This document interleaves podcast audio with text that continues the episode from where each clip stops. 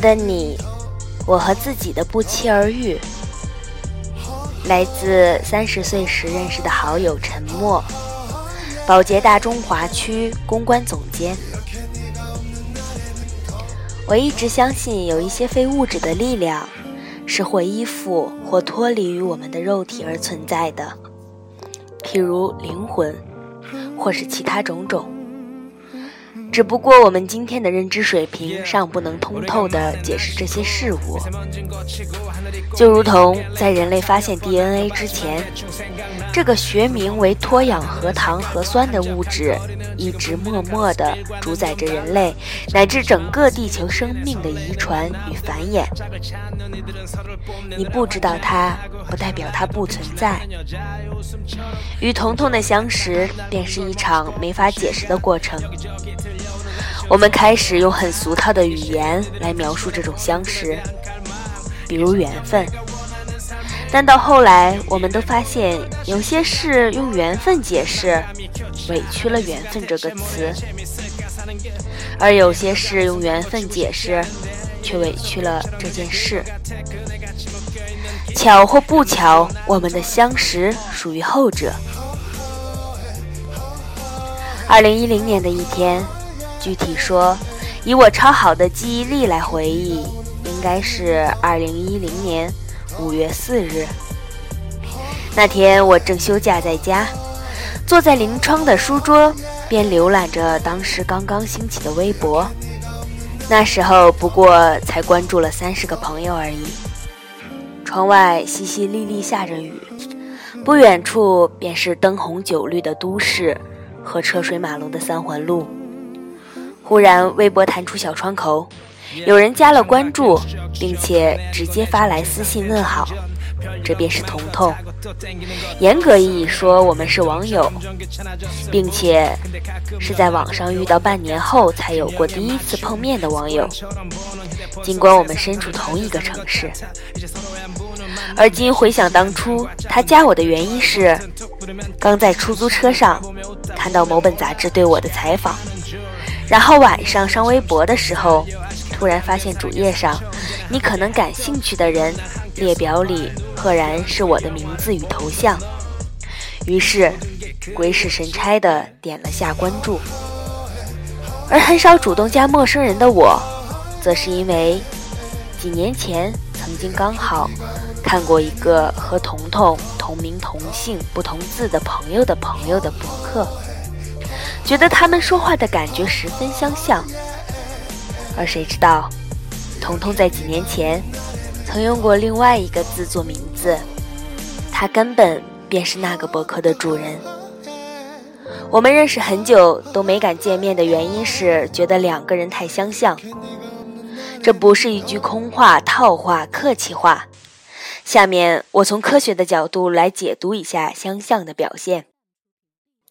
从定性研究的角度说，一，我们在 MSN 上经常先后不超过两秒钟发给对方一句意思几乎完全一样，仅是措辞略有不同的话，我们会表述对同一个字，例如“欧”字的厌恶情绪，即便这种事情在一些人眼中不过是吹毛求疵，而我们厌恶的原因竟然也是相同。三。经常性的，他打电话给我，发现占线中，而我当时其实正在打他的电话，也是占线。四，我们说话前会想一下是否还需要说，或者是否应该大面积略去解释性的词语，因为知道对方会懂，不需要解释。从定量研究的角度说，我们分别做了更新版的。普鲁斯特问卷是二十八道题的加长版，这是一个探究人类生活、思想、价值观及人生经验的问卷。交换答案时发现，仅有一题，因为我没有回答而答案不同，而余下的所有题答案完全一致，相差的只是措辞而已。我们俩的问卷答案附在后面供比较。而后来我们终于见面，相认后发生的一系列大小故事，就更是这种相像的极致体现。直到有一天，我们坐在餐厅里吃饭，等东西的时候，交换了 iPhone 玩对方的游戏。我打开彤彤的手机，发现要输密码。我当时饿得走神了，想都没想便直接输入了自己的密码。而后的那一刻，在我意识到应该有错误发生，但却意料之外的成功进入了他的手机后，我便石化了。于是，彤彤在我的惊异下，在我的手机上输入了他的密码，于是他也被石化了。后来，类似的事还有很多。我们从开始的大惊大喜，到后来的相视一笑，再到现在的见怪不怪。其实现在遇到什么想法特别不一样的事，我们反而要唏嘘一哑一番了。所以和彤彤做朋友是件特别轻松的事。我们在一起的时候，只需要有一个人动脑子便足够了，另外一个人只需要点头便好。因为那种懂得与默契可以经得起任何事情的考验。有人说，人世间最难的事，不是我爱你，不是我赞美你，而是我了解你。而比了解你更难的事，便是了解自己。和彤彤的相识，让我开始懂得了了解别人的乐趣，也让我更加读懂自己。所以每次读到彤彤写的小说，我便总是泪水潸然。那个完全不同的时空里，曾经或真实或虚幻的发生的故事，总能让我深入骨髓的感同身受。最变本加厉的是，只读到秋薇姐的叙事，我便已经泪如雨下。读过的朋友一定会懂，没读过的朋友还等什么？曾经有人，甚至是很亲密的朋友问我，怎么会和彤彤这样一个看起来急躁、冒进、冲动、爱出风头、耍小聪明？和一些人关系很僵的人成为这么好的朋友，甚至还用相像来形容自己与他的关系，我一直没回答过。这里统一做个说明，以后也请不要再问我类似的问题了。懂的人一次就会懂，不懂的人就不懂下去吧，因为我感受得到。他自始至终的彻头彻尾的真诚，这种真诚是我愿意用任何代价去交换的。更何况这种真诚根本交换不来，是无价之宝。而在这种真诚之上的更宝贵的东西，则是了解与懂得。得此知己，夫复何求？所以在我眼中，急躁、冒进、冲动。爱出风头，耍小聪明，和一些人关系很僵，不过是爽快、积极、敢做敢当、有荣誉感、高智商，以及嫉恶如仇。彤彤在北京十年了，秋薇姐在之前一本书的序里曾经说。与很多背井离乡来到北京的人来说，这里是职场而不是家。我却希望能因为有我们这些朋友的相互陪伴，无论走到地球的哪个角落，只要我们在一起，那里便是家。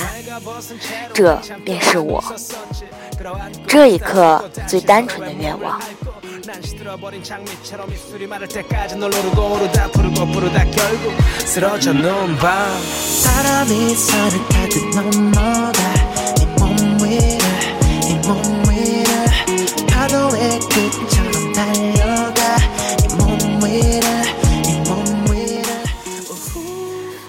默默和彤彤的普鲁斯特问卷，猜猜哪个答案是我，哪个是他？问题一：你认为最完美的快乐是怎样的？答案一：每天结束时都没有值得后悔的事情，哪怕闭眼就是末日，也觉得毫无遗憾。答案二：不怕死，也不怕活着。问题二：你最希望拥有哪种才华？答案一：像电影里的那些人，拿到电脑就可以敲击出不一样的界面，然后噼里啪啦可以进入另外一个陌生的世界，阻止一些很恶劣的程序，操控现实。而现实的我吧，除了会把电源拔掉，就没什么办法阻止了。答案二，可以操纵一种很大的机器，比如飞机，或是太空飞船。在我看来，这不是一种技术，而是才华。三，你最恐惧的是什么？答案一，小时候想到死亡就觉得恐惧。现在最恐惧的事似乎没有，不太怕事情发生，我都做好了相应的准备。答案二，没准备好的死亡与离散。问题四，你目前的心境怎样？答案一，很平和愉悦。答案二，积极的平和。问题五。还在世的人中，你最钦佩的是谁？答案一：我心目中最完美的、没有具象的人，因为任何人接触深了，都有不可避免的缺陷。如果一定要说一个，那就是我的爸爸。他可以养大我，可以把我教育成这样，可以让我明白很多道理。我觉得他很了不起。答案二，我不予置评。问题六，你认为自己最伟大的成就是什么？答案一，到现在为止，我觉得最骄傲的是，大多数同事都愿意和我一起共事，并觉得有安全感。能够给人带来安全感是一件令我很开心的事。答案二，在任何时刻都有很好的定力，无论多大压力，有个枕头便可以很快睡着。问题七，你自己的哪个特点让你最觉得痛恨？答案一，太容易对人产生好感，所以常常采取闭关锁国的政策，谁都不爱搭理。答案二，偶尔的拖拉，当然前面的形容词很必要。因为毕竟我的火星落在狮子座，绝大多数时候行动力指数还是很高的。另外就是常常对人太善良。问题八，你最喜欢的旅行是哪一次？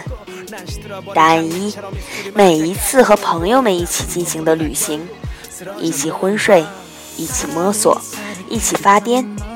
每一次和朋友们一起出发的旅途都很喜欢，回味起来格外爽。答案二，尚未发生。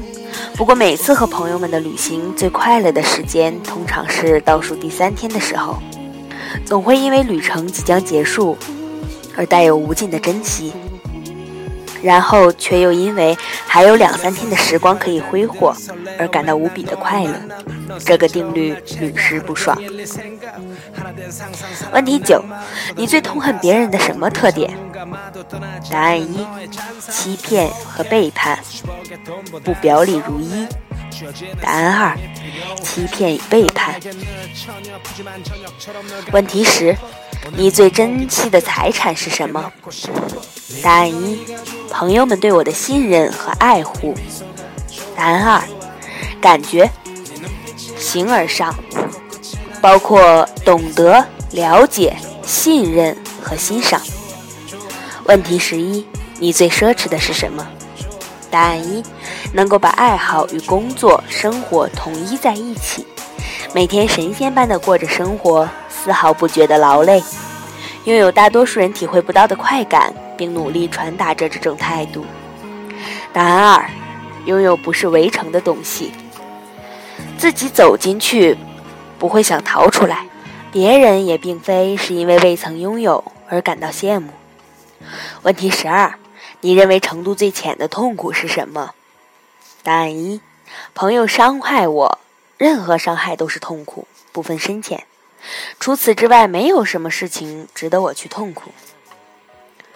答案二，因为时间的缘故而遗忘掉最重要的东西，这其实是很深很深的痛苦，只不过你感觉不到，所以我说它是程度最浅的痛苦。问题十三：你认为哪种美德是被过高评估的？答案一：情商。答案二：情商。问题十四：你最喜欢的职业是什么？答案一：如果我做的是一档能够到处旅游的节目的话，那就太完美了。答案二：该上班的时候想上班，该下班的时候想下班的工作。问题十五：你对自己的外表哪一点不满意？答案一：身材。其实我也觉得偏瘦了一点，我要练一些肌肉出来。答案二：我从小就戴不上帽子。问题十六：你最后悔的事情是什么？答案一：迄今为止没有后悔的事情，事后我都会弥补，弥补不了的我都不会后悔。答案二：我有遗憾，但不后悔。问题十七，还在世的人中，你最鄙视的人是谁？答案一，任何你鄙视和讨厌的人都有你的某些特质，所以我现在已经不会花时间浪费在这个事情上了。做自己一天比讨厌别人三天效果更好。答案二，我不费神费力在不值得的人身上，从不。问题十八，你最喜欢的男性身上有什么品质？答案一，让人有安全感，能信任。答案二，有肩膀，肯担当。问题十九，你使用过最多的单词或词语是什么？答案一，真的啊，这个现在最多。以前有个口头禅很讨厌。你明白我的意思吗？答案二，好的，真的吗？还有一个是让大家都很讨厌的中英文混搭版，你有没有 get 到我的 point？问题二十，你最喜欢女性身上什么品质？答案一，不矫情，不做作，不把自己当女人。答案二，大气。问题二十一，你最伤痛的事是什么？答案一，被朋友误解。答案二，和亲人与朋友的别离。问题二十二，你最看重朋友的什么特点？朋友啊，就是讲义气，很靠谱，什么都能托付。答案二。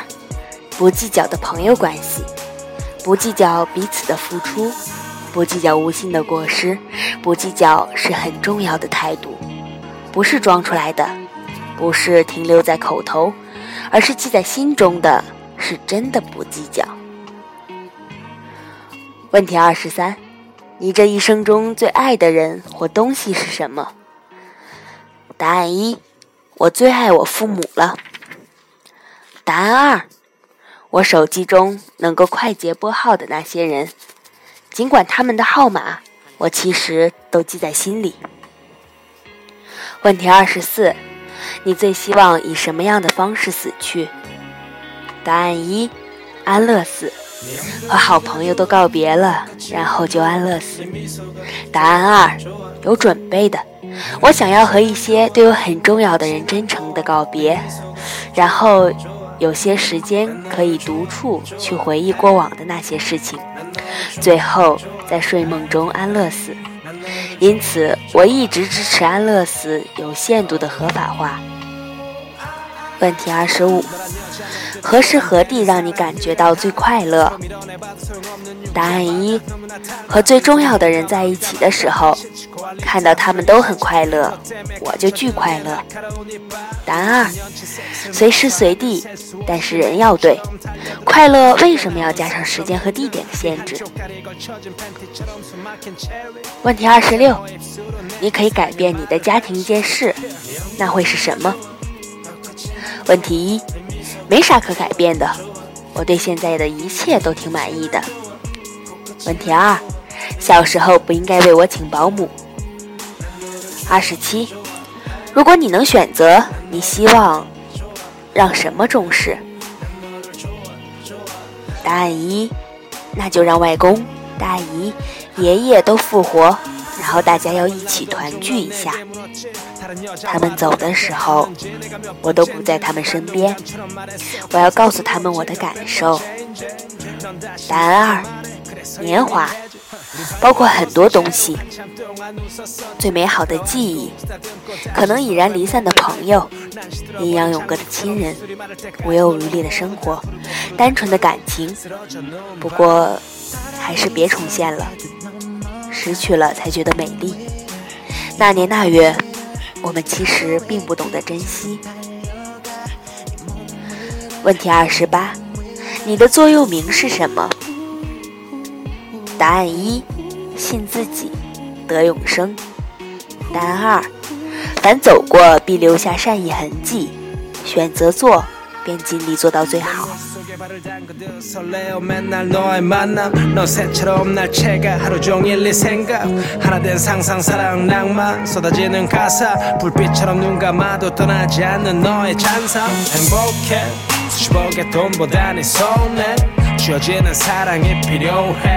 넌 나에게 늘 푸짐한 저녁처럼 널 갖고 싶어.